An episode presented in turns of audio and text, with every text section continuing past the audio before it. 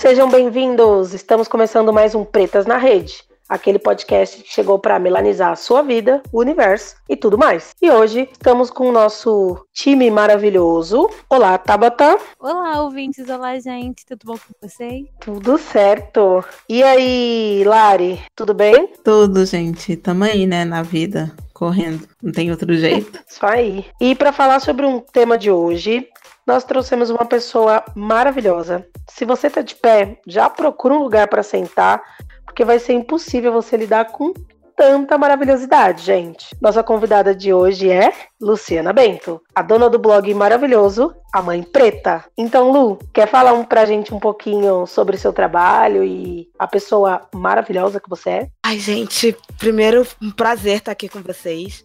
Acompanhei o comecinho aí de vocês, sou apaixonada pelo Pretas na Rede. Então, muito obrigada pelo convite, principalmente para falar sobre um tema que eu adoro, que é um tema que move a minha vida, né? Que é falar sobre infância. Eu comecei a falar sobre isso no blog a partir das minhas filhas, né? Eu tenho duas filhas, uma menina de seis anos e outra menina de quatro anos a partir da minha experiência, que eu não conseguia encontrar outras pessoas para trocar sobre maternidade quando eu estava grávida, né, e tudo mais. Outras mulheres negras, principalmente, que eu comecei a pensar sobre isso e a trabalhar em coisas voltadas para isso, a produzir o blog, a trabalhar com literatura com protagonismo negro para as crianças. Então, o meu trabalho é nesse, nesse caminho aí e eu tô muito feliz de estar aqui com vocês. Gente, a Lu, ela é incrível. As redes sociais dela são maravilhosas. A gente vai deixar tudo no post para vocês, para quem não conhece, conhecer essa pessoa maravilhosa. E a gente que tem um prazer, Lu, essa pauta não poderia ser com uma pessoa diferente que não você. E a gente está muito feliz de te receber aqui hoje. E sim, desde o comecinho sempre dando uns likes, curtindo as nossas coisas.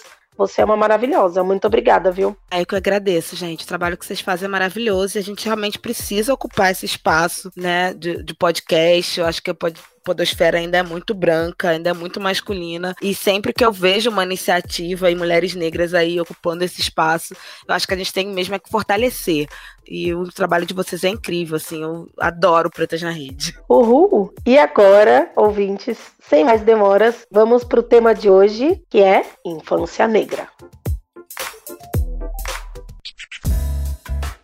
Uau, que tema do caramba. Querendo ou não, Dia das Crianças tá aí, então vamos falar um pouquinho sobre tudo isso. E aí, minha primeira pergunta para vocês, meninas, e aí eu já vou perguntar pra Lu, como foi a infância de vocês? Vamos lá, a galera vai nos conhecer agora. Minha infância foi, foi bem tranquila, assim, foi bem bacana. Eu tenho, eu sou a mais velha, né, da, só tenho um irmão que é mais novo que eu, e depois disso eu tive primos, então eu sou a tipo, fui a criança mais velha da família e fui a única menina, né? Eu tenho seis, cinco primos por parte de mãe, dois primos por parte de pai.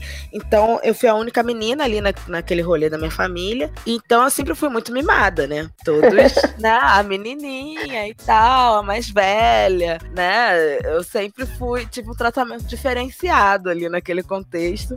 E mas ao mesmo tempo, assim, eu não fui super protegida, sabe? Meus pais, é, minha família, sempre me deixou experimentar as coisas que eu queria fazer, de brincar, né? É, de tudo, assim. Eu não, não tive essas barreiras, assim. Eu tenho 33 anos, né? Não sou uma novinha. E, lógico, nos anos 80 ainda tinha muito machismo, né? Muito estereótipo Sim. de gênero, o que que menina pode fazer, o que que menino pode fazer. Mas na minha criação eu não senti muito isso, né? Eu queria Legal. jogar bola, queria jogar bola, meus pais deixavam, sabe? Queria fazer é, qualquer coisa que fizesse correr, pular, não sei o quê, brincar de pique com os moleques e tal. Eu brincava, não tinha essa, essa restrição de que menina tem que brincar só de casinha e tem que ficar só de vestido, né? Então, minha, minha infância foi bem bacana.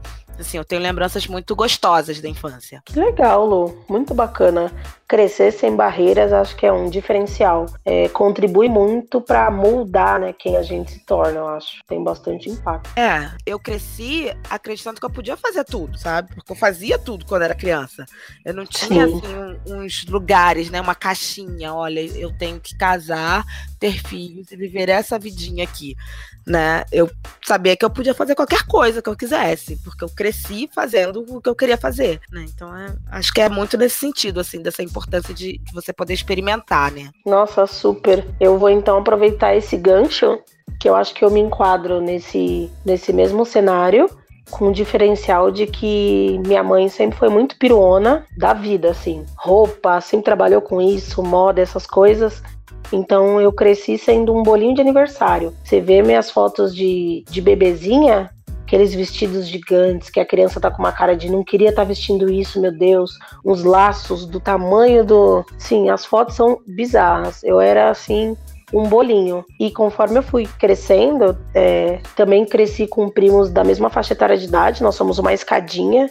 Eu tenho eu e mais dois primos que fazemos aniversário dentro do mesmo ano. Um em janeiro, outro em maio e outro em novembro. Então eu cresci com primos de idades próximas e alguns primos mais velhos. Então também foi bem roots, assim. É, fui, uma, fui daquelas crianças que nunca apanhou. Posso dizer isso, que eu nunca apanhei na vida. E o único tapa que eu tomei é porque eu queria ir de calça numa festa e minha mãe queria que eu fosse de saia. E aí eu perturbei também um tapa. Mas fui daquelas crianças que eu cresci num respeito muito grande do meu pai olhar para mim e eu saber que eu tinha que parar de aprontar. Nunca precisou chamar minha atenção em público, de esse tipo de coisa. Eu cresci num respeito assim e ouvindo. A gente nunca te bateu. Na hora que isso acontecer, você não vai querer. Então, eu tive uma infância tranquila, também fiz muita coisa do que eu quis. Joguei hand, joguei futebol, sei andar de patinete, de patins. Cara, com um ano já quebrei o dente no Guarujá, o dente que eu nem tinha direito. Eita. Sempre a perna, juro por Deus, tava aprendendo a andar, que eu andei com nove meses. Na pontinha do pé, em volta de uma mesa no Guarujá. Meus pais viajam desde sempre. Quando eu nasci, quem achou que ia ser diferente se enganou. Que eles me colocavam dentro do Moisés, que era o que eu cabia, de ser muito pequena, e me arrastavam. E eu tropecei num pé da mesa. E aí, que... sério, com um ano.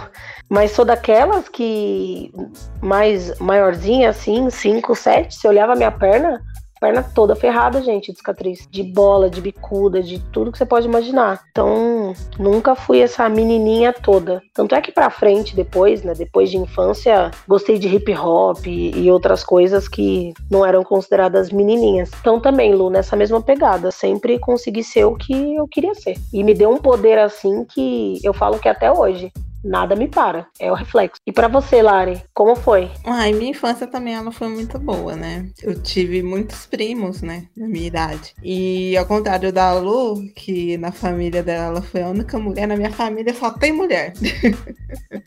então, é, pra gente brincar, a gente brincava, era aquele bando de menina correndo pra todo lado para todo lado. A gente brincava mais junto nas férias, né? Que era quando meus primos vinham para cá, que eles, elas moravam em Brasília e etc. Aí nas férias que reunia mais todo mundo para poder brincar. E foi muito bom, cresceu todo mundo junto, todo mundo aprontando. E minha mãe fala que eu era uma criança complicada. Sério? É, porque eu reconheço, eu era. porque eu, eu, era aquele tipo de criança que não adiantava mandar em mim. Você tinha que me convencer a fazer. Essa foi ótima. Conte-me mais. Você tinha que me convencer a fazer. Não adiantava você mandar. Se você não me convencesse, eu não fazia. Eu podia apanhar, podia me deixar de castigo até eu fazer. Mas era complicado me obrigar a fazer, fazer alguma coisa, né? É. Nossa, Lari. E, e eu também é, eu tinha um pouco de problemas para comer, né? Eu não gostava de comer. Pra mim era uma perda de tempo comer. Ah, eu também. Eu tinha até mancha na cara de tanto que eu não comia. Eu também tinha problema com comida. Tanto não que comia, teve, Lu? Teve uma não, época eu que. Eu era péssima pra comer. Não, teve uma época que meus tios ficavam chamando a gente pra ir pra Brasília e etc, né? E aqui em casa ninguém ia. Por quê? Porque eu não comia. E Mariana, nossa, minha irmã veio de minha infância por sua culpa. Aqui é o pessoal lá para as férias, ficava um mês lá brincando lá em Brasília, fazia os meus tios catavam todo mundo, ia fazer turismo lá, levava na catedral, levava em tudo, sabe? E aí a gente foi só uma vez. Aí como eu passei muito tempo sem comer, meu pai falou assim, não, nunca mais. Aí eu até. Nossa, Lari. Então foi muito biotônico fontora. Eu passei por todas essas para comer. A comida foi. esfriava, gente, na boca. E meu pai falava: você não vai levantar enquanto você não limpar esse prato. Aham, desse jeito. Ai, Foi desse jeito mesmo. Fui botando com aquela emoção Scott também, tava, tomei demais. Gente, que horrível tudo isso era, né? E a gente tinha que tomar essa bosta. Hum, Pois é. Ok, Lari, muito bom. E você, Tabata, o que, que você conta pra gente da sua infância carioca? Cara, eu fico me perguntando como é que vocês conseguiam ser assim. Eu Como sou... assim? Gente, eu fui uma criança que eu sempre comi de tudo. De tudo, de, tudo, de tudo. Acho que a única coisa que eu não como é machixe, é giló e. Acho que só. Não, eu, eu não gosto de coisas amargas. Amargo, pra mim, eu não como. Então, eu não como giló, não como almeirão, não como gueroba, que é tipo um palmito que tem aqui. É, almeirão é o quê? Uma almeirão é uma folha. Meu pai ama, minha- meu pai e minha mãe amam almeirão. Mas é folha tipo alface e agrião? Você refoga. É, é, é refoga, tipo rúcula. Então você nem come nem rúcula, né, Lari? O pior que rúcula eu como. A Tabata tá chocada. Pior que Gente, rúcula eu como. Você mas... come o quê? Você, você come brócolis? Então, né? Só brócolis. Não, todo, todas as verduras eu como, mas tipo assim, Ah, tá. amargo, mais amargo, igual o giló, almeirão, gueroba, Uhum. eu não como. O meu problema principal é experimentar. Eu não gosto de experimentar nada. Então, assim, eu passei a experimentar um pouco agora, né? Depois de velha, tipo, sou mãe, né? Tenho que dar o exemplo. de Sério, criança. Lu? É, Você não exemplo. experimentava? Não, não experimentava nada. Eu não gostava de doce nenhum, quase, porque eu não experimentava. Doce? Inclusive Tô chocada doce. agora. Não, agora eu gosto, né? Porque, né? Deu um clique, aí a pessoa vai descobrir que o doce é bom, a chance de ser gostoso é grande, então vale a pena experimentar. Agora, fora isso, eu era da, da filosofia de que, tipo, eu nunca provei, eu não gosto, eu não vou provar porque eu vou comer um negócio que eu não gosto. Então. Mas foi isso, assim, eu, eu não gostava de experimentar nada, eu evitava experimentar, né? E já partia do princípio que eu não gostava, porque vai que eu experimento e o gosto é ruim. Aí eu comi uma coisa ruim, Vou entendeu? me arrepender. Então eu não, não experimentava, pronto. Faz sentido, faz sentido. É melhor não arriscar. Uau. Gente, você vê que engraçado, né? Todo mundo com probleminhas para comer. Menos a Tabata, Magali, da turma. É isso mesmo, Tabata. É, Não. eu sempre me identifiquei mais com a Mônica, mas também era um pouco com a Magali. mas a É, com, a infância- Mônica, com a Mônica até parece um pouco, gente. Se não fosse o cabelo Sim, liso da Mônica. Não, Tô gente, depois que eu cresci, eu fiquei desesperada por comida. Então, hoje eu sou gordinha, aí minha família fica enchendo meu saco, eu digo assim, quando eu era mais nova eu não comia, vocês enchiam o saco. Agora eu como, vocês enchem o saco. O que vocês querem? Vocês são- É. Desse jeito. Tanto falar Minha- pra você minha avó- comer, você- Minha avó que fala, nossa, sim, mas pra quem não comia, porque foi ela que me criou até os 5 anos, né? Pra quem não comia, meu Jesus, crê em Deus Padre. Eu falo, pois é, vó, agora segura, olha aí. Dá prejuízo. Pois né? E assim, é, já vou puxar o gancho, né? Estamos aqui hoje, quatro mulheres negras, falando sobre a infância. Infância negra, no nosso caso, né? Que, né, conectado com racismo na infância. Quais impactos que geram na vida da mulher negra, gente? Assim, que automaticamente você faz a conexão, né? Passei por isso, me marcou. Aí, pontos positivos ou negativos, né? Você deixou isso te definir, porque querendo ou não, é, é complicado. Tem coisas que a gente não supera, marca e pronto. Que, ou coisas que aconteceram e bola pra frente, porque fogo nos racistas. Pegar a vibe, a vibe desses últimos dias aí. Que a É. gente tá gravando dia X aleatório, mas, cara, ontem e hoje muitas coisas aconteceram em relação a, a racismo nos últimos dias. Eu tô um pouco chocada. Pra vocês verem que as coisas que aconteceram foram com pessoas adultas, né? Mas, cara, com criança marca tanto, né? O que, que você Teve, tem teve, de rolê recordação? com, teve rolê com criança também esses dias. De Teve rolê com criança? De professora falar Ah, que tinha é. que prender cabelo. Ai, é verdade. Eu esqueci desse detalhe. Chegou, chamou a mãe no cantinho e falou: É. Querida, você precisa dar um jeito no cabelo da sua filha, senão os amiguinhos não vão gostar dela. Ai, que filha da mãe, é, gente. infelizmente isso já não é novidade, né? Já na primeira. Não, e se diz professora, gente. Que que Olha. Com relação a cabelo, é, eu nunca fui uma criança muito vaidosa, né? Nem agora, adulta, eu sou assim, um poço de vaidade. Mas a, a minha mãe parou de pentear meu cabelo, assim, de, de cuidar da minha aparência, quando eu tinha, sei lá, uns oito anos. E aí eu parei de pentear meu cabelo também. Tipo, se minha mãe não penteava e prendia, eu também não penteava e ficava toda descabelada. Sério, pô? Ficava, eu nem ligava. Que demais, total. Eu preferia, ficar, eu preferia ficar descabelada do que ter que, sabe? Dava muito trabalho, era um negócio que eu não queria fazer aquilo. Mas enfim, mas eu era uma criança que eu era muito comunicativa, eu tinha, tipo, uma, uma postura de liderança ali no meu grupo de amigas, sabe? Eu tinha uma, uma autoestima bem, bem trabalhada. Então, eu não ligava. Eu realmente não, não lembro se ficavam me zoando ou não do meu cabelo tá Sério? Eu não tenho uma lembrança disso. E eu não ligava, assim. Eu realmente dava a mínima pra, pra minha aparência nesse sentido, sabe? Se eu ia estar tá parecendo arrumada ou não.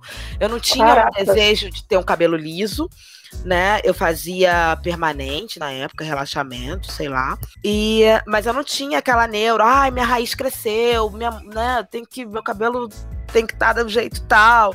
Eu não, não ligava a mínima mesmo. Eu era uma criança muito, muito desencanada nesse sentido. Mas eu acho que por isso, assim, eu estava sempre numa, num lugar de liderança, sabe? Do grupinho e tal. Tem aquele grupinho de amigas, eu é que estava ali dando Sim. as cartas. Então, é, por eu não estar tá num, numa posição, assim, de querendo ser aceita, né? De, ah, eu preciso entrar nesse grupo, alguma coisa assim, de eu estar tá meio que tocando o grupo, né? Eu ficava muito tranquila, assim, como, como eu era, né? Como eu parecia. Uau, nossa, Lu, que bacana! E é típico, assim, porque ouvindo histórias de infância, geralmente de pessoas negras, mulheres negras, sempre rola esse tipo de coisa. Que delícia então, de ouvir e aí, cara. E aí isso me, me, assim, depois de adulta, isso começou a né, me incomodar um pouco, porque eu via que, por exemplo, uh, no colégio, por exemplo, eu via umas meninas sofrendo racismo, só que eu não fazia nada. Assim, eu era criança também, sabe? Pré-adolescente. Eu não tinha maturidade, nem nenhuma discussão política e não, a gente não tem. Nessa, nessa, né? nessa, nessa época a gente, a gente só tem, uma sabe? empatia. Tem, é, e eu, e eu sentia uma empatia, mas eu não fazia nada, sabe? Eu é isso. Hoje eu me, sabe, isso me, me incomoda muito hoje. Porque eu fico, cara, aquela menina sofria pra caramba. E eu tava num lugar que eu podia, sabe, chegar e peitar todo mundo e falar e, e brigar e ajudar ela e fazer alguma coisa. E eu não fiz, sabe? Mas é que a criança não tem o discernimento de que é. hoje, eu acho que hoje o cenário já é um pouquinho diferente. As crianças já são. As crianças hoje já com meu amigo. É. O quê? É, eu, eu, uso, eu vou até usar de exemplo uma irmã. Eu tenho uma irmã de seis anos, a Dulce, negra gordinha e estuda num colégio de elite de São Paulo e ela comanda a escola. Se mexer com as amiguinhas dela, ela bate nos meninos e nas meninas também, quem tiver que bater. Se alguém mexer com, com ela ou com os amigos dela. Então, assim, é, ela vê qualquer tipo de injustiça, ela toma dor. Então, assim, bilhete sempre, que ela se mete em tudo. Tem a ver com ela, não tem a ver com ela, ela se mete. Você vê como hoje eles já têm noção de errado e certo e que se podem se meter ou não, né? Complicado, né? É, nesse sentido, assim, mudou muito esses anos, né? Nessas, nas últimas décadas, as crianças estão cada vez mais. Assim, eu vejo a minha filha é da idade da, da sua irmã e também, sabe, tem uma postura que, que fala: ó, isso foi racismo, isso aqui é, é preconceito e tal, e consegue se posicionar, coisa que a gente, eu não fazia na minha época, né? Sim, Acho também, longe tava... de mim, né? É. Mega distante tudo isso do nosso, do nosso mundo na época, né?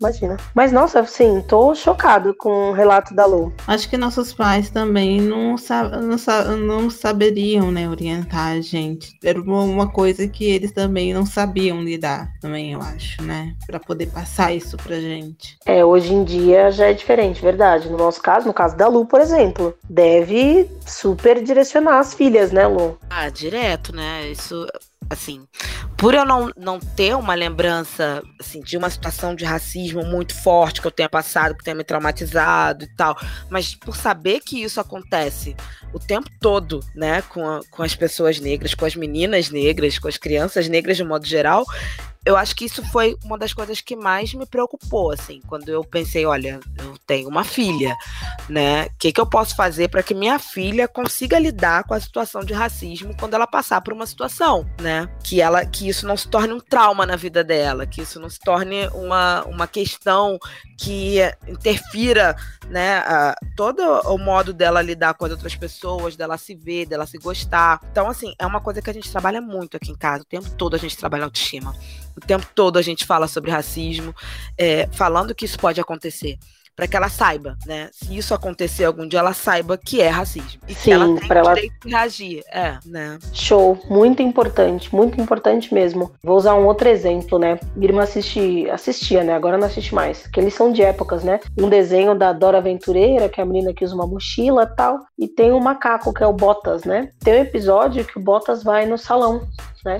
E aí ele pega uma tesoura e corta o cabelo da Dora, alguma coisa assim. E ela sabia onde ficava a tesoura da casa dela. O que ela fez? Pegou a tesoura. Aonde ela alcança? O cabelo, cabelo dela preso, tá? Aquele cabelo black, insano, gigante, preso. Como tava preso, ela não alcança, porque é gordinha ainda, então também não vai alcançar. O que, que ela fez? Ela puxou o que deu da frente do cabelo e começou a picar a tesoura, gente. Sem dó, nem piedade. Ai. Ela pegou assim o lado esquerdo da cabeça, assim, como se estivesse abrindo um palmo, tá? Da orelha esquerda. E cortou toda a frente do cabelo. Até o couro. Um estufo, assim, ó. Eita. Mãe dela viu, Eita.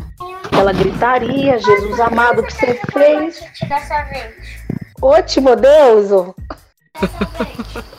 Já veio anexo aqui, viu? Já, já Ai, que- gente. quebrou meu esquema. Fala oi. Essa voz. Oi, Fala Aisha. quantos anos você tem? Seis. Pronto. Oi, Aisha, tudo bem, querida? que gracinha. Gente, a, a voz é muito gostosinha, né? Que delícia. Criança é uma delícia. Gente, que, que tudo. Mas resumo, pegando o gancho da minha irmã. Quando todo mundo falou, meu Deus, você viu o que você fez com seu cabelo, uma gritaria. Ela não chorou. Ela respirou fundo e disse assim: Mas por que, que vocês estão assim? Todo mundo, olha o que você fez, olha como é que você ficou. Ela disse: Como eu fiquei? Eu tô linda. Aí você pensa: Tá bom, foi na hora, né? Gente, não tinha o que fazer com esse cabelo dessa criança. Teve que levar no cabeleireiro pra ver se dava um jeito. Mas não teve um jeito muito bom. E ela não se sentiu feia. Sabia que ia ter que dar um jeito no cabelo de prender de um outro jeito, que nem prendia a frente mais. Meses, sei lá, um ano até que começasse a. Ela não se abalou o tempo todo falando convicta do que ela tinha feito, sabe? Fiquei assim, não acreditava. Falava, que menina, né? Como pode? Nem Incrível. aí, ela se achava linda e pronto. Cagou o resto do mundo. Essas Ai. crianças são chocantes.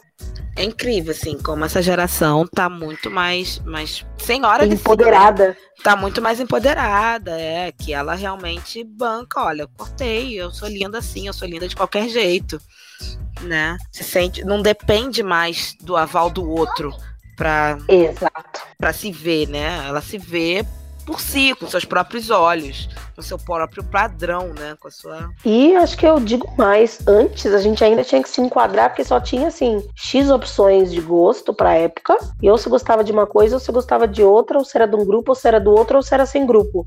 Hoje em dia, dependendo do que a criança gostar, com internet, com uma série de coisas, você acha seu grupo, né? Então acho que você tem mais opções pra você ser o que você quiser. Antes acho que não era tão simples assim, né? De você escolher gostar de uma coisa que não eram todos seus amigos que gostavam e tudo mais. Era mais complicado. É, Tabata, o que, que você acha como é que é em relação ao seu baby, que é menino, né, no caso? É, em relação ao meu filho, ele é um, ele é um menino, né? É branco tudo mais. Mas em relação a isso, ele é uma criança de 4 anos, gente. pelo- então, eu não sei o que falar sobre ele em relação ao. Sei que a infância dele tá sendo, tipo assim, a melhor que ele pode ter. Todo o esforço que eu tô fazendo, porque ele é filho único. Eu não era filha única. Eu, quando nasci, eu três irmãos. Depois, logo de um ano e três meses, nasceu minha outra irmã. Então fomos nós duas juntas, criadas assim, praticamente iguais. Então foi uma infância de quatro irmãos e no mesmo quintal morava três tias minhas. Então era uma tia tinha três filhos, outra tia tinha duas filhas e a outra tia tinha duas filhas também. Então, foi então era uma festa. Sim, a gente acordava essa janela e falava, caraca, vamos brincar. Sabe? tipo, a gente ficava Eita, que esse quintal pegava fogo. Sim, muito. então, então, em relação ao meu filho, eu não posso dizer muita coisa. Mas em relação à minha, e principalmente da minha convivência, que as minhas primas, tipo, de, de mãe, todas são negras. Todas as minhas tias são negras. Então, eu posso dizer muita coisa. Tipo, a gente, nossa, era bem legal, bem legal. E acho que, é, é, como vocês disseram aí, acho que a primeira coisa da infância que a gente já vê, já sente assim, o racismo, é em relação ao cabelo, cara. Isso já, isso sempre pesa, sempre vai pesar, sempre vai ser a primeira coisa, sempre vai estar ali. Ah, e a primeira coisa também minha foi assim, do, em relação ao cabelo, os outros me chamavam de bruxa, ainda mais pelo nome que tinha da, da, da série da feiticeira, né? Aí os outros, aí o professor mais falou isso na sala de aula, aí os outros foi levando, então era sempre chamada de bruxa por causa do cabelo, que o meu cabelo era super cheio, era super pro alto, e aí chamava uma coisa com a outra, e sempre eu era meio acuada ali. Então eu sempre fui uma criança muito tranquila, sempre fui muito pacífica. Eu, mas eu também fui muito, tipo assim, eu sou muito brincalhona, sou muito moleca. Eu vivia na rua correndo atrás dos bichos, pegava e levava cachorro e gato pra casa, minha mãe surtava. ah, e, mas em relação, acho que tudo no geral foi tudo muito bem tranquilo.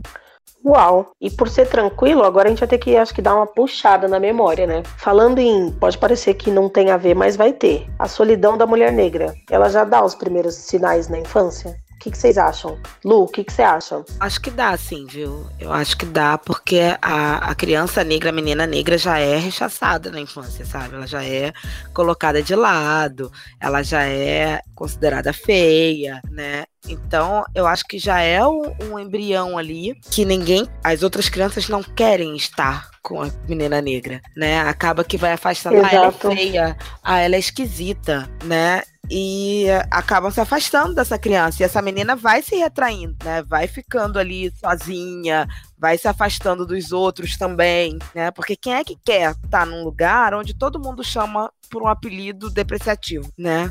O tempo todo. Super. Quem se sente bem ali naquele espaço? Não se sente bem, né? Então, assim, eu acho que é um, é um gatilho, eu acho que já é o começo, final da infância, então, que a gente tá naquele, naquele momento, né? Puberdade. Pré-adolescência. Pré-adolescência. Pô, esse período é muito cruel. É muito época cruel. de dar beijinho, todo mundo beija. É, ai, sabe? Caramba, todo mundo beija, época. você vai beijar, ai, ninguém quer me beijar, sabe? Tem uma, uma questão aí, né? As pessoas estão começando, as crianças estão começando a falar sobre namoro e ao mesmo tempo os caras estão zoando o outro o outro garoto dizendo que ele namora contigo porque você menina preta é considerada feia né? É a baranga é então que é, é complicadíssimo esse exemplo que você deu é uma coisa que me marcou muito, né? É, olha ali sua namorada passando, apontando. Quem que é? É a menina preta, cara. Então, Foda. Isso, isso eu passei, sabe? Eu já fui apontada, assim. Tipo, ah, olha ali, Também. a sua namorada e tal. Só que, tipo, eu não, não me ligava, assim, né? Os meninos fizeram isso e isso é problema deles. Isso não, não era isso, não era a maioria. E isso não me, não me afetava, assim, né? Diretamente. Acabou que nesse, nessa questão de relacionamento eu também não tive tanto, tanto problema, assim, na, na época, né? Eu, eu sempre tive um. Eu, é, minha família é uma família negra, né? Meus pais são negros, meus tios são negros, todo mundo é negro. Então já sempre tive um, um olhar direcionado para as pessoas negras, né? Mesma coisa. Uhum. E eu estudava num colégio que era de classe média, então era tipo, tinha eu e um menino negro. Aí eu meio que olhava para aquele menino negro. Aquele menino negro não olhou para mim, para mim não tinha mais opção assim. Eu ficava muito Sim. tranquila assim, ah, essas pessoas aqui não não estão no meu rol de interesse. então se ninguém quer me beijar, eu também não quero beijar ninguém, e é isso aí, né? Então Simples foi... assim. É, sabe? Então eu não cheguei a, a me abalar e sofrer com isso porque fora do ambiente da escola e tal, eu tinha uma convivência com vários, várias crianças negras também, pré-adolescentes negros e tal. Então, uhum. eu, eu dividia muitos mundos, sabe? É tipo, ah, aqui é amizade. Eles estão falando de namoro, não sei o que, esse é o problema deles entre eles. Lá no outro lugar, eu tenho um outro tipo de relação. Que aqui são as pessoas negras, são meus amigos negros, são meus primos, amigos dos meus primos, sabe? É aqui que eu tô confortável, que eu tô em casa. Ali eu tô no, no social, né? Nossa, Lu, caramba, que, que igual. Eu cheguei até a pedir pra mudar de escola, sabia? Quando eu cheguei ah. na. Sempre estudei em colégio particular. Quando eu cheguei na sexta série, eu já não me sentia no mesmo mundo dos meus amigos da escola. Porque eu tinha a galera do meu prédio que estudava em colégio público, galera da minha avó e dos meus primos que também, e todo mundo negrado, gostava das mesmas coisas, e eu naquele colégio que o que eu falava as minhas amigas não faziam, tipo, eu tava totalmente perdida, assim. E aí meu pai ainda fez eu aguentar a sétima série no particular, e a oitava pra eu ir pra pública, Eu sempre estudei de manhã, né? A vida toda. Ele falou que a única escola que ele tinha conseguido vaga era de tarde para eu poder desistir. E eu aceitei e fui mesmo assim. e me achei também, encontrei minha tribo. Isso faz muita diferença. Muita, muita, é um absurdo. Você tem vida, né? Literalmente. No meu caso já foi diferente, né? Eu estudei a minha vida inteira em colégio particular também, né? E no primário eu sofria um pouco de bullying também, de um menino. E eu batia nele. No a hora que eu fui pro ginásio, né? Que era da quinta ou oitava série, a coisa piorou um pouco, né? Mais meninos começaram a praticar bullying comigo. Eu tinha duas amigas, né? Como não tinha meninas negras, né? Só tinha uma da outra sala. E era complicado você cultivar amizade com alguém de outra sala. Porque você Uhum. praticamente não vê a pessoa, né? Sim. Eu, eu conversei, eu conver- na quarta série a gente era da mesma sala, então a gente conversou muito, a gente fazia trabalho junto, eu fui na casa dela e etc.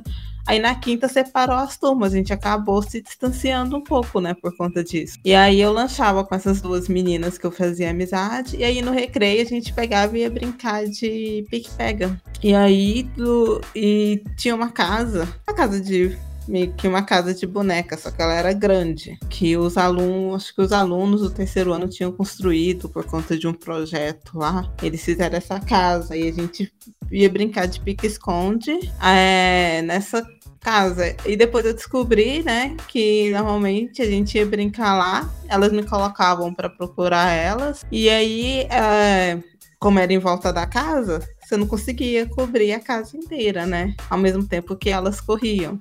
E aí elas pegavam meio que saíam e eu ficava sozinha ali. Então essas coisas meio que me fecharam para ter relações com as pessoas. Então, quando eu chego em qualquer lugar, qualquer lugar novo, eu nunca vou conversar com ninguém de primeira. Eu vou ficar quieta no canto até eu me sentir segura para eu poder chegar e conversar com alguém. Eu estudei nesse colégio até a sétima série. Mãe, pelo amor de Deus, me tira desse colégio, eu não aguento mais. Ela não. É, eu estudei até a oitava. Aí na, Mesma Aí na coisa lá. sétima eu caramba. falei, mãe, pelo amor de Deus, me tira desse colégio. Ela falou, não, só ano que vem. Aí eu mudo você, igual eu fiz com a sua irmã. Esse ano ela falou assim, não, se você bombar, você não vai mudar. E esse ano eu fiquei de recuperação, entrei praticamente em desespero, porque eu não queria continuar lá. Primeiro ano, aí eu consegui passar, e no primeiro ano eu peguei e mudei de colégio. Tipo, continuava não tendo os negros, mas o ambiente era completamente diferente. Ninguém ligava pra você pela cor da sua pele, ninguém pegava no seu pé por conta disso, então já foi completamente diferente. Nossa, Lari, é fo- fogo como essas coisas marcam, né? Hoje, mais fechada. Esse tempo atrás eu, fui encontrar com uma amiga, né, que eu fiz nesse outro colégio. Eu contei pra ela isso, né? Ela pegou, olhou pra mim, ela te observava que você era muito arisca. Eu tinha medo de falar alguma coisa pra você e você se fechar, porque eu via você se fechar muito às vezes com algumas coisas. E, é- e agora eu entendi que era por isso. Sim. E há quem diga, tá? Hashtag fica a dica. Há quem diga que nem existe a solidão da mulher negra. E mais ainda, que não tem nada a ver com os primeiros passos, os primeiros sinais da infância, gente. É o contrário disso, tá? Solidão da mulher negra existe sim. É uma pauta que tá muito em alta hoje em dia. As pessoas estão discutindo sobre isso. E de fato, o que a gente passa na infância como mulheres negras, ela te marca. Pode ser que te defina ou não, né? Aí tem N variações, mas elas marcam e podem moldar a vida de uma pessoa. O que que, que que você vê? Como que você vê, Tabata, esse tema? Solidão da mulher negra dando os primeiros sinais na infância. Eu acho que antes mesmo de ser é, em questão de relacionamento é, afetivo, eu acho que era questão de amizade. Eu, eu, tipo, era tipo a Lari, cara. Eu estudei num colégio do mar do maternal, tipo assim, na primeira turminha até o oitavo ano. E hoje em dia, tipo assim, eu quando eu saí do colégio, eu me senti aliviada, porque o, tanto quanto, quanto as lembranças boas eram dos professores em si, as lembranças ruins eu carregava muito de colega, sabe? Eu era, não era amigo. Porra, eu estudei, sei lá, mais de nove anos em um colégio e eu saí de lá sem nenhum amigo. Você, pra você carregar, já dá pra ver daí, né? Aí quando fui pro ensino médio, eu entrei numa escola que era, tipo, super famosinha, né? Tinha um nomezinho assim, porque o pessoal era jovenzinho assim, mais descolado. E eu era muito na minha. Cara, eu fiquei três semanas sem falar com ninguém. Daqui, uma amiga, que é amiga com a mesma hoje em dia, que eu carrego ela pra minha vida, ela. Foi ela que veio falar comigo. Minha pretinha, que ela é muito adora aquela garota. E ela foi a primeira pessoa a vir falar comigo no colégio, sabe? Depois de três semanas na porra de um colégio. Caralho, eu falei, caraca, três semanas, eu já tava querendo sair dali. Então, acho que já começa daí, sabe? Desde a infância, eu acho que antes de relacionamento, como muitas pessoas dizem, eu acho que já começa em relação à amizade. Principalmente, cara. Acho que muito em relação à amizade. E existe sim. E em questão de na paradas, de na... Cara, meu primeiro namoradinho foi preto. então, olha, meu primeiro bebê, é, eu- quando eu perdi meu bebê, né? Foi com garotinho. Nossa, gente, BV, nossa, foi fundo, hein, Tabata? Meu Deus. Hoje em Sério, dia foi... nem usa mais, né? Deve falar outra coisa, né? Nem deve ser Ah, bebê mais, né? É bebê sim, Gabi. É? Eu não Ah, sei, né? Não sei. Minha irmã é pequena, não chegou nessa fase ainda, não tem ideia se é BV. Será que é, gente? Ué, né? Não? Não sei, cara. Pra Eu mim isso era coisa antiga, já, de- já devia ter inventado outra coisa. O que, que vocês acham aquelas, né? Ei, Lu, Lari, o que, que vocês acham? Será que vocês acham que é BV ou já mudou? Eu acho que é bebê, não tem outro nome pra isso. Cara, eu tô Não sei, totalmente né? desatualizada. Não tem como. É, de um, A gente vai chamar boca de que, gente? A É gente, bebê. Gente, a imaginação. gente, e como é que deve ser nos outros países, né? Porque BV é coisa babaca nossa, né? Mas, tipo, como é que deve ser, né? Será que fala? Deve ser só primeiro beijo, totalmente formal. A gente que é maloqueiro, né? Ai, cara, que É a melhor coisa, uai. Pra que desses Uai, formalismos? adoro esse uai. Que é Goiás. Que Goiás, rapaz. Então tá, né? E aí, agora perguntas pras mames do grupo. Lu e Tabata. Hum. A Lu já meio que deu uma palhinha, mas quero ouvir mais. Como empoderar nossos filhos para enfrentar o racismo? Sim, atividades práticas.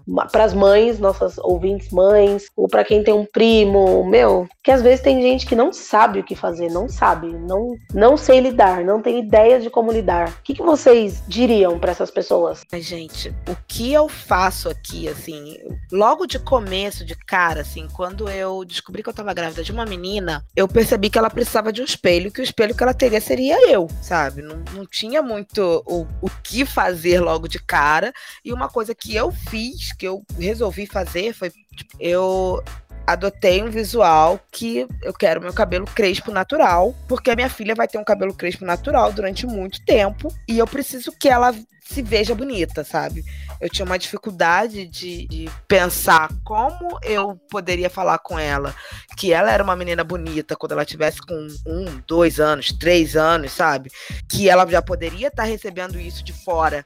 Que, ah, seu cabelo ficaria bonito se ficasse é, alisado, ou ficaria bonito se tivesse preso, sabe? E ela não ia ter Uhum. essa liberdade. Como eu fui uma criança também, que eu não cuidava do meu cabelo, eu precisei, no meu cabelo, é, saber como fazer, né? Pra cuidar do cabelo delas também. Nesse sentido de, olha, esse penteado fica legal, olha, combinou com meu. Me conhecer, né? E cuidar do meu cabelo crespo pra cuidar do cabelo crespo delas. E ainda acabei tendo duas meninas, né? Pra eu ficar logo especialista em cabelo, que era o meu calo, que eu não ligava, né? Me tornei uma especialista em cabelo Né, duas meninas, né? E duas meninas com cabelos de pretinhas que o trabalho é triplicado, É, quadriplicado, é isso, né? é, sem, sem nenhum é cabelo crespo mesmo, sabe? Então, tipo, que é igual o meu cabelo e, e, né, foi uma transformação minha. Então, acho que esse processo de, de transformação interna, assim, do que, o que que você faz, né? O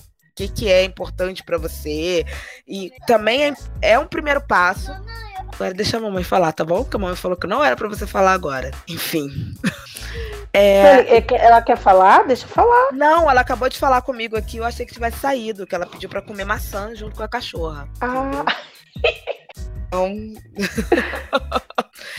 É, e aí, eu acho que depois que a gente tem esse momento de, de pensar como foi a nossa infância, o que a gente gostaria que não acontecesse, o que, que a gente faria de diferente, porque a gente adulto, né, a gente pensa, ah, naquele momento eu teria reagido, eu deveria ter reagido dessa forma, eu deveria ter feito aquilo, tal coisa aconteceu comigo e eu não, não tava ligada. Então, eu pensei muito sobre isso, assim, e vi que o meu modo de, de reagir tinha muito a ver com a minha autoestima, né, que eu Sim. tinha uma autoestima bem trabalhada, casa, com a minha família e tal. Então, isso pra mim foi o foco com as minhas meninas, né? É o foco com as minhas meninas, trabalhar a autoestima, né? O tempo todo eu quero que elas se gostem e que elas é, se sintam bem em ser quem elas são, né? Sim. Então, por exemplo, nesse momento, elas estudam num colégio que é maravilhoso, um colégio público, que faz um trabalho de diversidade racial, que fala de negritude, que fala sobre racismo, sabe? O nome da escola é Nelson Mandela. Uau. Então, eles estão sempre trabalhando a africanidade e tudo isso.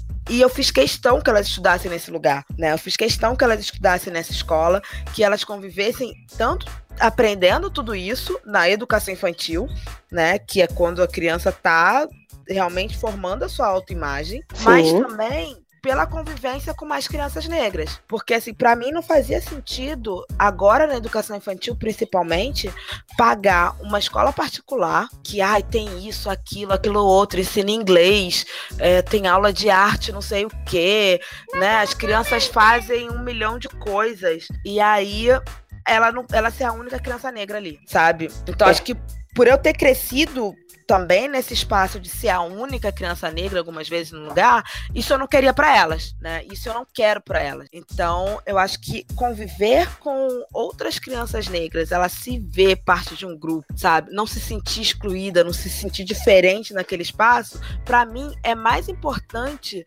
do que ela ter acesso a uma educação top, entende? Uhum. Porque pra mim é mais importante que elas sejam pessoas que se gostem. Porque aí sim ela vai conseguir ser uma boa aluna. Aí sim ela vai conseguir fazer é, o que ela quiser fazer, sabe? As escolhas dela da vida sem é, se pautar pelo, pelo padrão ou pelo o que os outros vão pensar dela.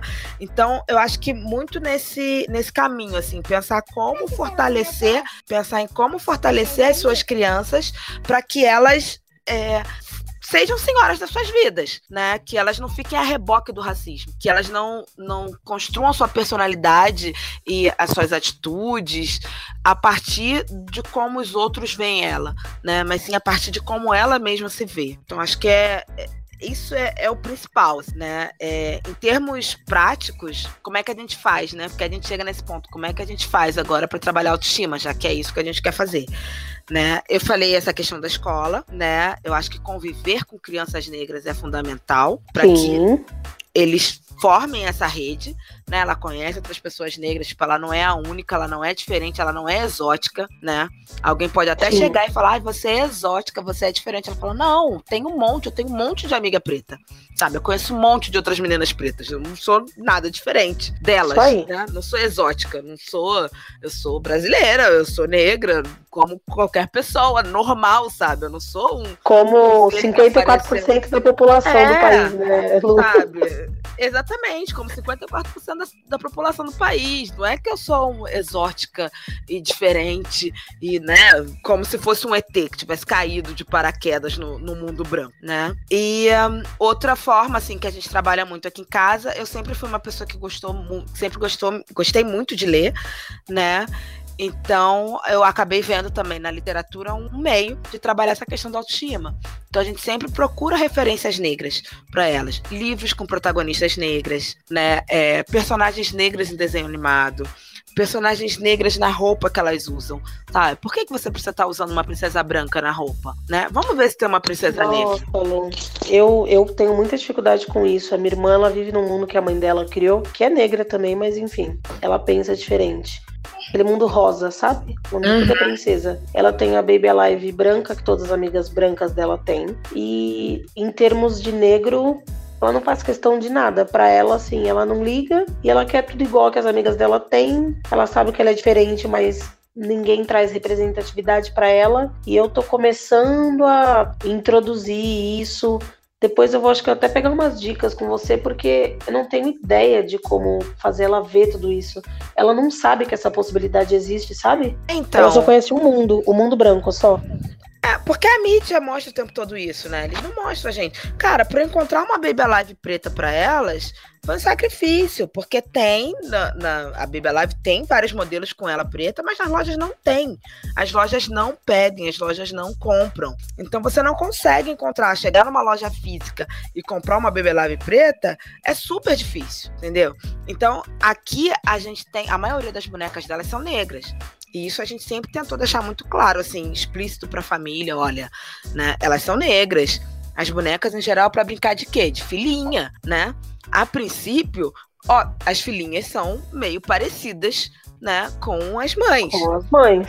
Óbvio, tem vários tipos de família, né? Então, elas realmente precisam ter também bonecas brancas, bonecas orientais, bonecas Sim. diferentes formas, porque existem outras composições familiares, existe. Mas assim, se ela for imitar a família que ela tem, ela tem uma mãe preta e ela é uma menina preta, sabe? Por que, que ela não pode ser uma mãe preta também na brincadeira dela com uma filhinha preta, né? Então isso a gente procura bastante reforçar, assim, sempre valorizar as bonecas pretas, até porque boneca também é símbolo de cuidado. A partir do momento que você Sim. cuida de uma boneca preta, você está dizendo que uma criança preta, que um bebê preto, merece cuidado, merece afeto, né? Então é importante que a gente tenha isso o tempo todo, assim, mostrando, olha, você tá aqui mostrando que tem. Quando você chegar com a sua boneca preta no seu grupinho, com as suas amigas brancas, as suas amigas brancas também vão ver que uma um bebezinho preto, que um, né, uma menininha preta merece cuidado, merece afeto, merece Sim. ser filhinha, né? Vai estar dando recado, verdade, verdade. Não tinha pensado por essa ótica. Justo, muito bacana. Nossa, e, e Tabata, como que você vê isso pro seu filho ou você como mãe é, diria para outras mães com filhos meninos, porém negros? O que, que você imagina na sua visão? Eu, nossa, o que a Lu falou, a gente vê uma outra forma de pensar, né? Porque ela tem a vivência toda. E foi, foi muito bom você falar tudo isso. A gente nunca. é, eu nunca pensei por esse lado que você disse, vendo des- dessa forma. Mas em relação, o meu filho, ele, esse ano ele entrou pra escola. E eu tava. E fiz esses dias, esses dias, é, esses dias por aqui, fiz uma festinha pra sala, para as crianças da sala dele. E eu fui perceber que acho que ele só. De todas as meninas, só tem uma menina branca. E de todos os meninos, só tem três meninos brancos. E eu fiquei, caramba, sabe? Antigamente era tão contrário. E hoje em dia, eu acho que. E a escola particular que ele estuda, bem que o bairro que eu moro é um bairro periférico. né? Mas eu acho que hoje em dia isso não é. Des... Acho que não é tanta desculpa pra o ensino particular ter sido mais acessível. Sim, sim, entendi. Entende? Em relação a isso, então eu procuro muito. eu acho que todo mundo sabe, gente, pelo amor de Deus, que criança não vê esse tipo, criança não nasce racista, entende? Então é uma coisa da criação. Então eu crio meu filho de acordo como eu é, como tem que ser mesmo. Entende? Mas, cara, eu vejo muitas coisinhas, tipo assim, as pessoas falam. Ah, nossa, pô, ainda bem que não. Quando as pessoas falam isso pra morrer. Nossa, ainda bem que você não teve menina, senão você ia, ia ser horrível pra pentear o cabelo dela. Eu falei, pô, não, acho que não ia ser horrível, não, cara. ia ser trabalhoso? Ia ser trabalhoso, mas pelo fato da garota ter cabelo preto, crespo não ia ser horrível. Ou quando uma, sei lá, uma conhecida minha fala assim, tipo, tem uma, uma, uma conhecida minha que ela teve uma neném e a garota nasceu com cabelo lisinho. Nossa, ainda bem que o cabelo dela é liso, né? Pô, nasceu branquinha de cabelo liso, que não sei o quê. E, tipo, são comentários assim que o pessoal acha que é como se fosse um fardo carregar, ter um cabelo crespo e ter uma pele escura, entende? Super. Aí, é por esse lado, eu fico meio desnorteada. Mas. Calma aí, rapidinho, gente. Gente, ó, enquanto isso tem uma moça aqui que quer se apresentar também. Eba! Mãe. Olá, tudo bem? Quem é você? Karima. Uh, quantos anos você tem? Quatro. Uau! Muito bom. Desculpa, gente, que eu- meu filho tá, chegou aqui, aí eu fui falar. Mas, voltando. Você perdeu, Tabata. Teve uma pessoa que participou aqui da nossa conversa, você perdeu. Quem? Uma criancinha. A minha mais nova. Porque elas grudaram aqui, todas querem falar também. É uma. Kalel também adora, às vezes eles adoram. Adoram aparecer.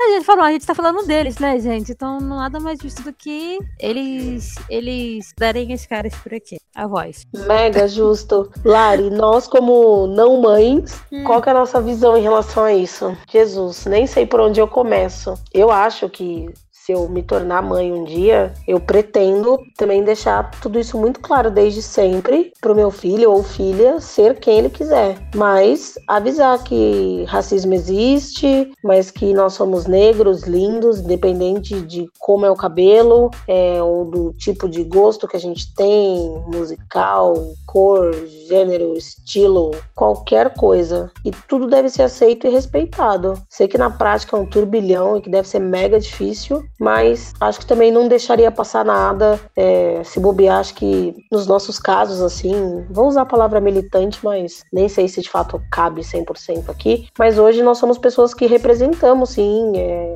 fazemos podcast, a Lu com blog, é, porque não achamos representatividade e nos tornamos representatividade. Então a gente se importa com isso, a gente quer sim multiplicar conhecimento, trocar experiência. Então acho que quando eu tiver um filho ou filha, eu vou ser um pouco obcecadinha com isso sim. para que cresça sabendo que tudo isso existe, que para não deixar o mundo pegar ele com isso, ele ou ela, né? Enfim, nem sei quantos eu quero ter, mas acho que eu quero. Você, Lari? Ah, eu acho também. Eu acho que é imprescindível você trabalhar com o seu filho essa parte do empoderamento, né? Para ele conseguir enfrentar as dificuldades que a vida vai colocar nele. Por ele ser negro, ele tem que entender que apesar daquilo ser errado, aquilo vai acontecer e ele tem que estar preparado para se defender, né? Igual eu falei, o, essa geração tá mudando, né? Porque nossos pais, eles não sabiam muito bem como reagir. A gente veio de pais que talvez não saberiam como orientar pra gente como a gente deveria reagir, como fazer. Mas a gente já tá discutindo isso pra hora que chegar a nossa vez a gente conseguir fazer diferente, conseguir deixar eles mais protegidos do que a gente foi. Porque a gente foi, foi mais protegido do que eles, né? E eu acho que isso vai de geração a geração. Super, Lari.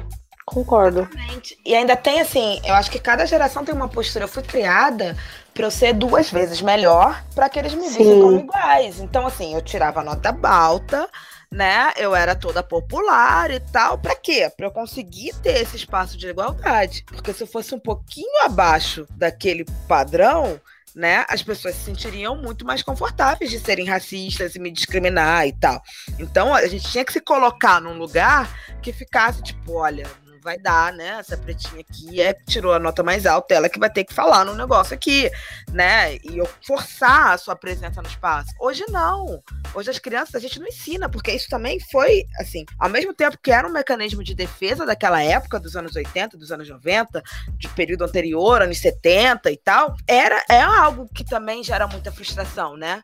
Porque você vê, gente, tipo, eu tô aqui sendo duas vezes melhor pra me tratar como igual. Como assim? Se eu sou duas vezes melhor, eu quero duas vezes mais as coisas, né? É você isso. não quer ficar no... Não, pô, peraí, eu tenho que me Exatamente. esforçar muito mais que o outro pra conseguir a mesma coisa, que ele não fez nada, né? Então, essa geração agora, ela não tá mais sendo preparada pra ser duas vezes melhor, pra conseguir o seu lugar. Ela tá sendo preparada pra ocupar o lugar que é dela por direito, Putz, sendo falou ela quem tudo, ela Lu. é, né? Que frase do cacete. Exatamente. É, igual assim, igual você tava falando do mecanismo de defesa, né? De antes, que era ser duas vezes melhor. Igual nessa época que eu tava sofrendo bullying, eu falava pra minha mãe, aí ela falava assim, só ignora, mas ignorar é tão frustrante, porque mesmo você ignorando, não pare, chega uma hora que você não consegue mais ignorar. É complicado, é muito complicado, né? E foi, foi o jeito que ela encontrou de lidar, mas o jeito dela já não funcionava pra mim. Então, é, é um jeito que gera muita angústia na gente, né?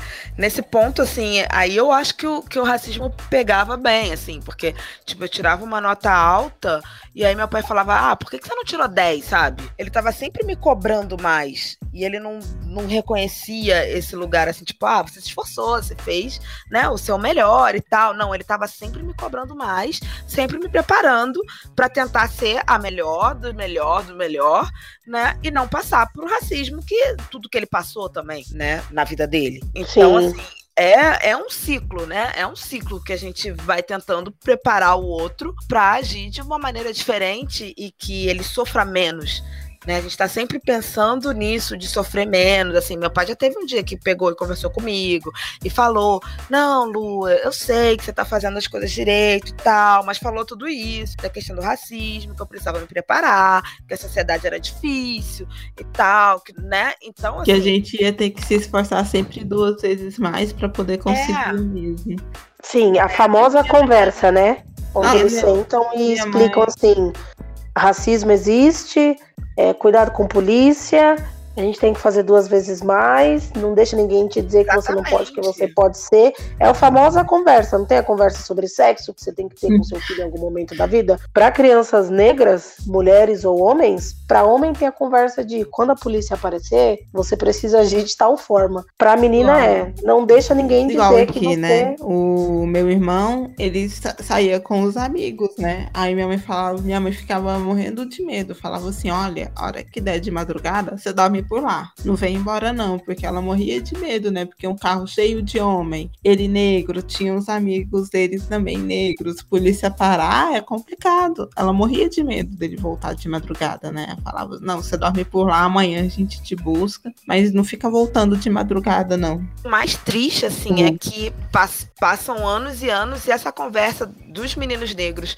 com relação à polícia, ela não muda, sabe? Quem tem um menino negro hoje precisa e vai precisar falar sobre a polícia, né? É muito angustiante, assim, saber que é, um menino negro de 5 anos, ele já não é mais visto como uma criança.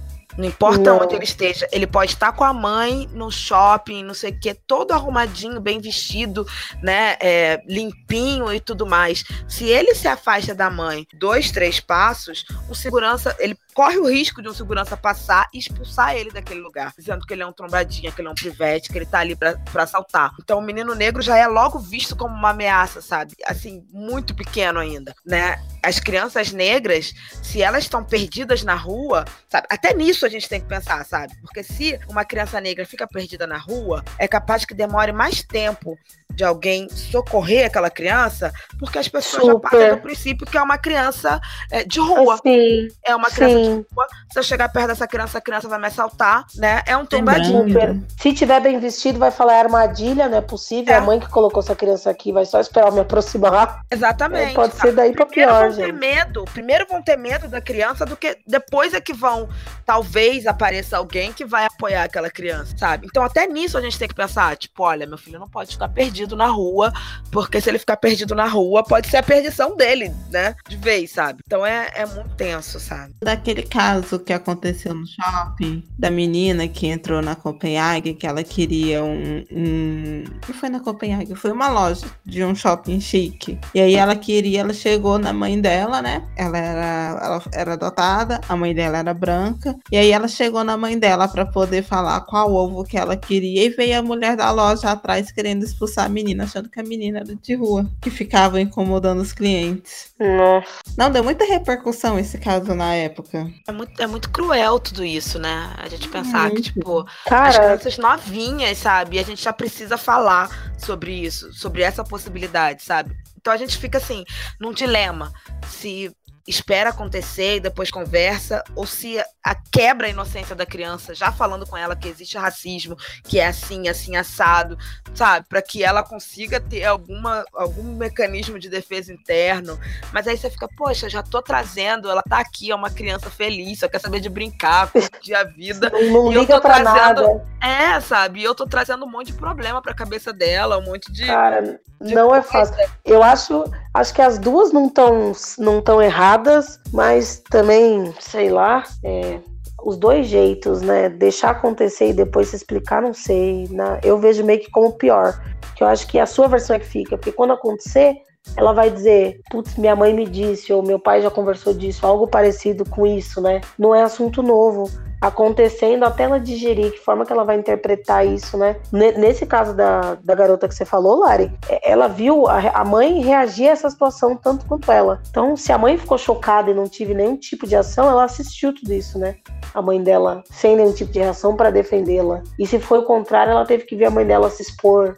Não, É ruim a- de todos os lados. A mãe brigou e etc. Deu repercussão. Depois a mãe dela deu entrevista. Depois o negócio do shopping se pronunciou. Não, deu um, foi um bafafá mesmo, sabe? E Por tem que ser, disso. cara, tem que ser. E, gente, olha, assim, só queria dizer que mais um assunto que parece simples, mas não é. É um assunto que nós poderemos gravar parte 1, parte 2, parte 3. O papo tá maravilhoso, mas o nosso tempo já foi faz tempo. Mas é que o papo tá, assim, uma delícia, cara. A gente vive Conversar estourando esse com- tempo. Gente, a gente vive estourando. Não, ainda mais com convidadas sensacionais. Aí, meu filho, ele foi que foi embora que eu nem vi. E, assim, é, de fato, o nosso tempo já foi.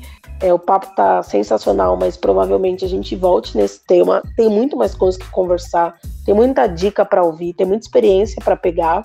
Então, aproveitando esse gancho de tudo ser muito maravilhoso, já fica aqui o nosso convite para um próximo programa, Lu. A gente adorou sua presença, muito obrigada. E agora você vai participar do quadro mais esperado, nosso quadro de indicações, Dica das Pretas. E hoje nós vamos começar pela Lu, perguntando se você tem alguma dica, jabá, Lu, aproveita o momento, indicações. É, nosso quadro de indicações ele funciona da seguinte maneira: você pode dar indicações relacionadas ao tema que a gente acabou de conversar, ou de assuntos que você tenha visto, alguma coisa que você se lembre, que você queira compartilhar com os ouvintes, que você queria dizer porque nunca ouviu nenhum outro podcast. Você fica à vontade. Bom, é, eu vou começar minhas indicações com jabá. Né? Eu acho que quem tem interesse em literatura com protagonismo negro, literatura infantil, eu fiz uma lista. Eu listei 100 livros infantis com meninas negras. Então vocês podem procurar o site 100 Meninas Negras e lá tem um monte de dicas de livros infantis que tratam meninas negras de maneira positiva, né? E já estou preparando uma listinha também com os meninos negros, porque é mais difícil encontrar livros que tratem meninos negros de maneira positiva do que meninas negras, né? Tem Uau. uma questão de gênero aí que é que é complicada também na, na literatura, né? Como se percebe o menino negro. Então, para quem busca aí esse material, tem, tem bastante coisa lá no semmeninasnegras.com. É, eu acho que para trabalhar a autoestima das crianças, eu indico muito a MC Sofia.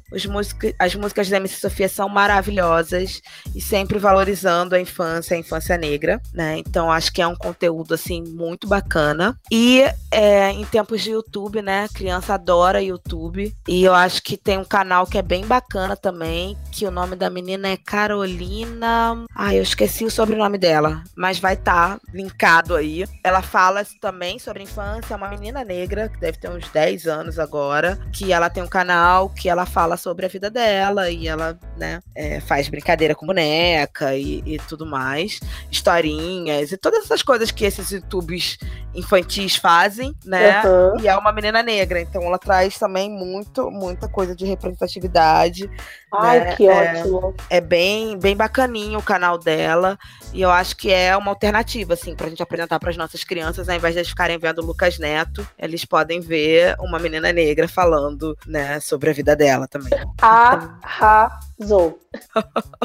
É, são essas, assim. Tem muitas dicas, mas aí vocês também encontram muito conteúdo lá no, no meu blog, no A Mãe Preta, né? Onde eu falo de maternidade, é, negritude, literatura. Então, lá também eu mostro vários outros links, assim, das coisas que eu vou descobrindo por aí, assim, na, na internet e na vida. Gente, não falei pra vocês que ela é maravilhosa? Bem, essa é só uma pequena parte da comprovação. E aí, meninas, depois dessas dicas maravilhosas da Lu, como ficamos? O que você tem pra indicar hoje, Lari? É difícil competir. Fica difícil. Mas eu, eu vou Que indicar um catarse, né? Como já é de costume. Eita, essa gosta. É, não, isso é muito massa. Eu até já tuitei ele. É, do biquíni menstrual que eles estão querendo lançar. E tá Ah, lá. eu vi. Não, que ele é ótimo, porque Tipo, tem, nem todo mundo se adaptou com. co- se adapta com coletor menstrual, né? Aí tem as Uhum. calcinhas menstruais. E, e eles estão desenvolvendo o biquíni com a calcinha menstrual. Então você pode ir pro, pra praia sem se preocupar que não vai vazar. Eu achei maravilhoso esse negócio, essa ideia, Legal. sabe? É muito, muito massa. Que moderno, que tecnológico isso. Não consigo visualizar, gente, isso na prática. Ah, é a tendência. Tem que facilitar, né, a vida das mulheres. Não dá pra gente ficar presa o tempo todo, né? Ah, Não é. é, A, a menstruação não tinha que ser um limitante pra gente, né? É, Infelizmente Não é, mas tinha que não deixar de ser deveria tabu ser. também. sabe? A É, gente não devia assim, ter que pegar absorvente escondido da bolsa, é uns negócios que não dá pra entender. Ou fazer a mulher desejar não menstruar, sabe? Tipo, ah, não, porque a menstruação impede muito a minha vida e tal.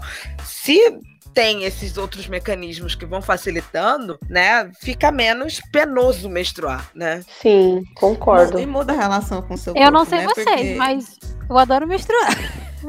Eu não gosto, não, porque A- A Tabata, então- a Tabata, gente, a doida dos banheiros volta. Conta assim, como assim, Tabata? Explica isso, amiga. Como assim tu gosta? É, Sério, porque a- a no começo da gravidez, quando eu descobri que tava grávida, foi muito traumatizante pra mim. E hoje em dia, nas condições que eu tô, tanto psicológicas, de vida, eu não tô estável, mas a situação financeira é péssima. Então, só de pensar em ter outro filho, eu, sério, eu tenho um ataque de, de pânico. Realmente, eu começo a me tremer. Minha menstruação atrasa um dia, eu estou vomitando, eu estou chorando em posição fetal. Eu compro uns três testes de farmácia pra fazer. Já falou, agenda no laboratório que eu vou amanhã fazer o exame de sangue. Meu marido fica, Tabata, calma. Sério, é, é, minha mãe fala, Tabata, você tem que se acalmar, mas qualquer. Tipo, a menstruação sempre vem. Hoje em dia, ela, graças a Deus, ela é regulada. mas, cara, se ela. Tem, tinha vezes que ela vem duas vezes no mês. Eu falei, caralho, o que que tá acontecendo? Puta que pariu, eu não acredito que eu estou grávida. tipo, gente, por quê, sabe? E mesmo tomando remédio, mesmo me precavindo, se eu não ver um sangue, seja menstruação, de novo de- Entende? Eu só vou ter certeza assim que eu não estou grávida. E mesmo assim, eu fico, caralho, cara, tem gente que fica grávida e menstrua ao mesmo tempo. Eu, porra, será que sou eu? Gente, Então, essa, Tava essa grávida e Tabata, não sabia. Então, é uma paranoia minha que, infelizmente, sabe, tá aí. Mas eu acho a menstruação, não acho ela em si uma coisa ruim. Eu só odeio usar calcinha enquanto eu menstruo, porque eu odeio calcinhas. só que essa calcinha absorvente, eu acho ela. Eu já vi a calcinha, o biquíni eu não sabia, mas a calcinha eu já conhecia. Eu nunca comprei, não, mas eu tô e tenho interesse. É, porque, arrasou. porque essas calcinhas, né, além delas te darem uma liberdade maior, né, de você poder ir na praia quando tá menstruada, elas são reutilizáveis, né, diferente do absorvente, então você produz muito menos Isso. lixo, né?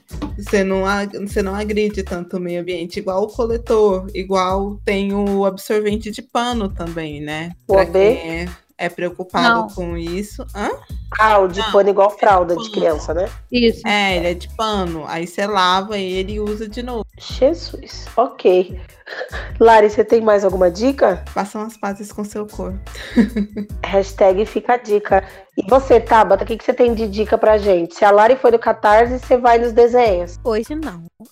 Olha ela! Brasil. Hoje não, hoje não, hoje não. Hoje eu vou indicar dois livros gente, falando sobre infância. Eu acho que a gente tem que também. a Uhul! parte que, como a gente falou, tem sempre a parte meio triste, a parte é a verdade, queira, queira a gente ou não. E como a Gabi falou, se a gente tem que ser conversado ou não, acho que é melhor você prevenir do que remediar. Né? Mas vamos lá, mas um, um dos livros que foi um dos primeiros livros que eu li até hoje. Eu sinto muito, gente. Foi alguns tempos atrás eu descobri que Monteiro Lobato ele era extremamente racista. Eu falei, caralho, cara, eu só quero filho da puta porque eu amava os livros dele. Entende? Mas no meio tudo, mas aí eu, eu tenho um livro que também do cara, do autor brasileiro, que é o Ziraldo, que eu amava aquele livro, que minha prima me emprestou, e eu literalmente roubei dela. Eu escondi Ah, na- menino maluquinho? Não, o menino marrom, gente. o Menino Marrom, o livro do Giral. Ele, tipo, eu não, nem sei, eu sei que ele é bem antigo, porque a minha tia deu pra minha prima, minha prima me emprestou. E eu amava aquele livro que eu lia sempre. E eu deixava sempre embaixo da minha cama. E o outro livro também que eu li, eu acho que foi na época da escola, se eu não me lembro. Era um livro didático, se eu não me engano, da época da escola. Ou não sei, não me lembro mesmo de quando eu li. Sei que eu li, que é A Menina do Laço de Fita, que é da Ana Maria Machado. Eu acho que esses dois livros é tanto para as crianças, sabe? Para você ter uma noção da, da, da coisa da, de ser preto, mas não perder a essência da, da ingenuidade. Tabata, a capa é linda do menino marrom, gente, que demais. Cara, eu até, até hoje eu lembro, porque minha prima tem um narizinho igual dele. E eu ficava tipo, olha aqui, a minha tia falava, o nariz é igual da, da tua prima Laís. Eu falei, é igualzinho da Laís, tia. Então, tipo. Eu adorava o livro. Cara, Ziraldo com uma sensibilidade para quem escreveu O Menino Maluquinho, O Menino Marrom. Putz, que foda. Nossa, Tabata, arrasou nas indicações. Hoje eu caprichei. Hoje caprichou. Nossa, como eu fico como indicação para o programa de hoje. Eu vou linkar aqui o episódio correto, mas tem um episódio de uma das últimas temporadas de Grey's Anatomy, que é uma série da Shonda, maravilhosa, diva. É uma série médica e tal.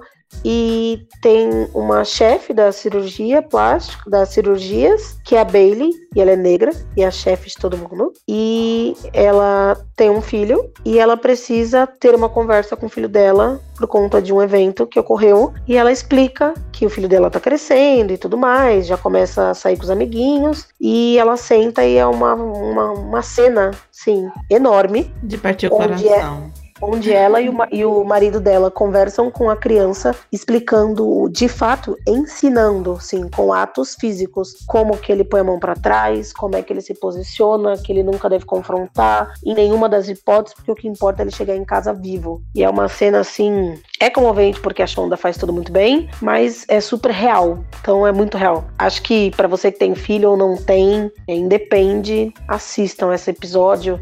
É, quando saiu isso foi muito divulgado, então provavelmente deve ter um pedaço no YouTube e tudo mais. E procurem, porque assim, é, é bacana a maneira com que é falado, sabe? É explicado de uma maneira bacana. É chocante porque é uma fala muito real, né?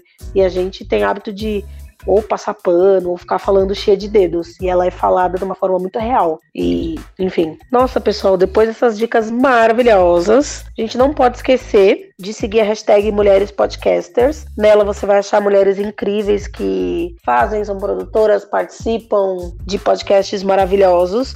Então siga essa hashtag, divulgue o seu podcast nessa hashtag, mulherada, para que a gente consiga se achar e trocar e multiplicar informações e trazer mais representatividade para esse mundo podcaster. É, agora nós vamos nos, nos despedir. Obrigada, Lu. Prazer inenarrável ter você aqui conosco. Espero que essa seja a primeira visita de várias outras. Gente, eu amei. Obrigada. Foi um prazer estar com vocês. Obrigada pelo convite. É, tô aí disponível sempre que vocês quiserem a minha presença aqui, né? E vida longa aí pros Pretas na Rede. Uh! Ai, que linda, obrigada. Foi um prazer, foi um prazer enorme gravar com você. Você é muito maravilhosa. A gente é fã, a gente é fanzete. A gente assim fica com Obrigada, vergonha. Lu. Foi um, um prazer conhecer você mais de perto, ouvir sua vozinha aqui, é, compartilhar essas experiências todas e foi muito bom, muito bom. Obrigada por você. Uhul! Então é isso, lindezas. Até o próximo programa. Eu sou porque nós somos. somos.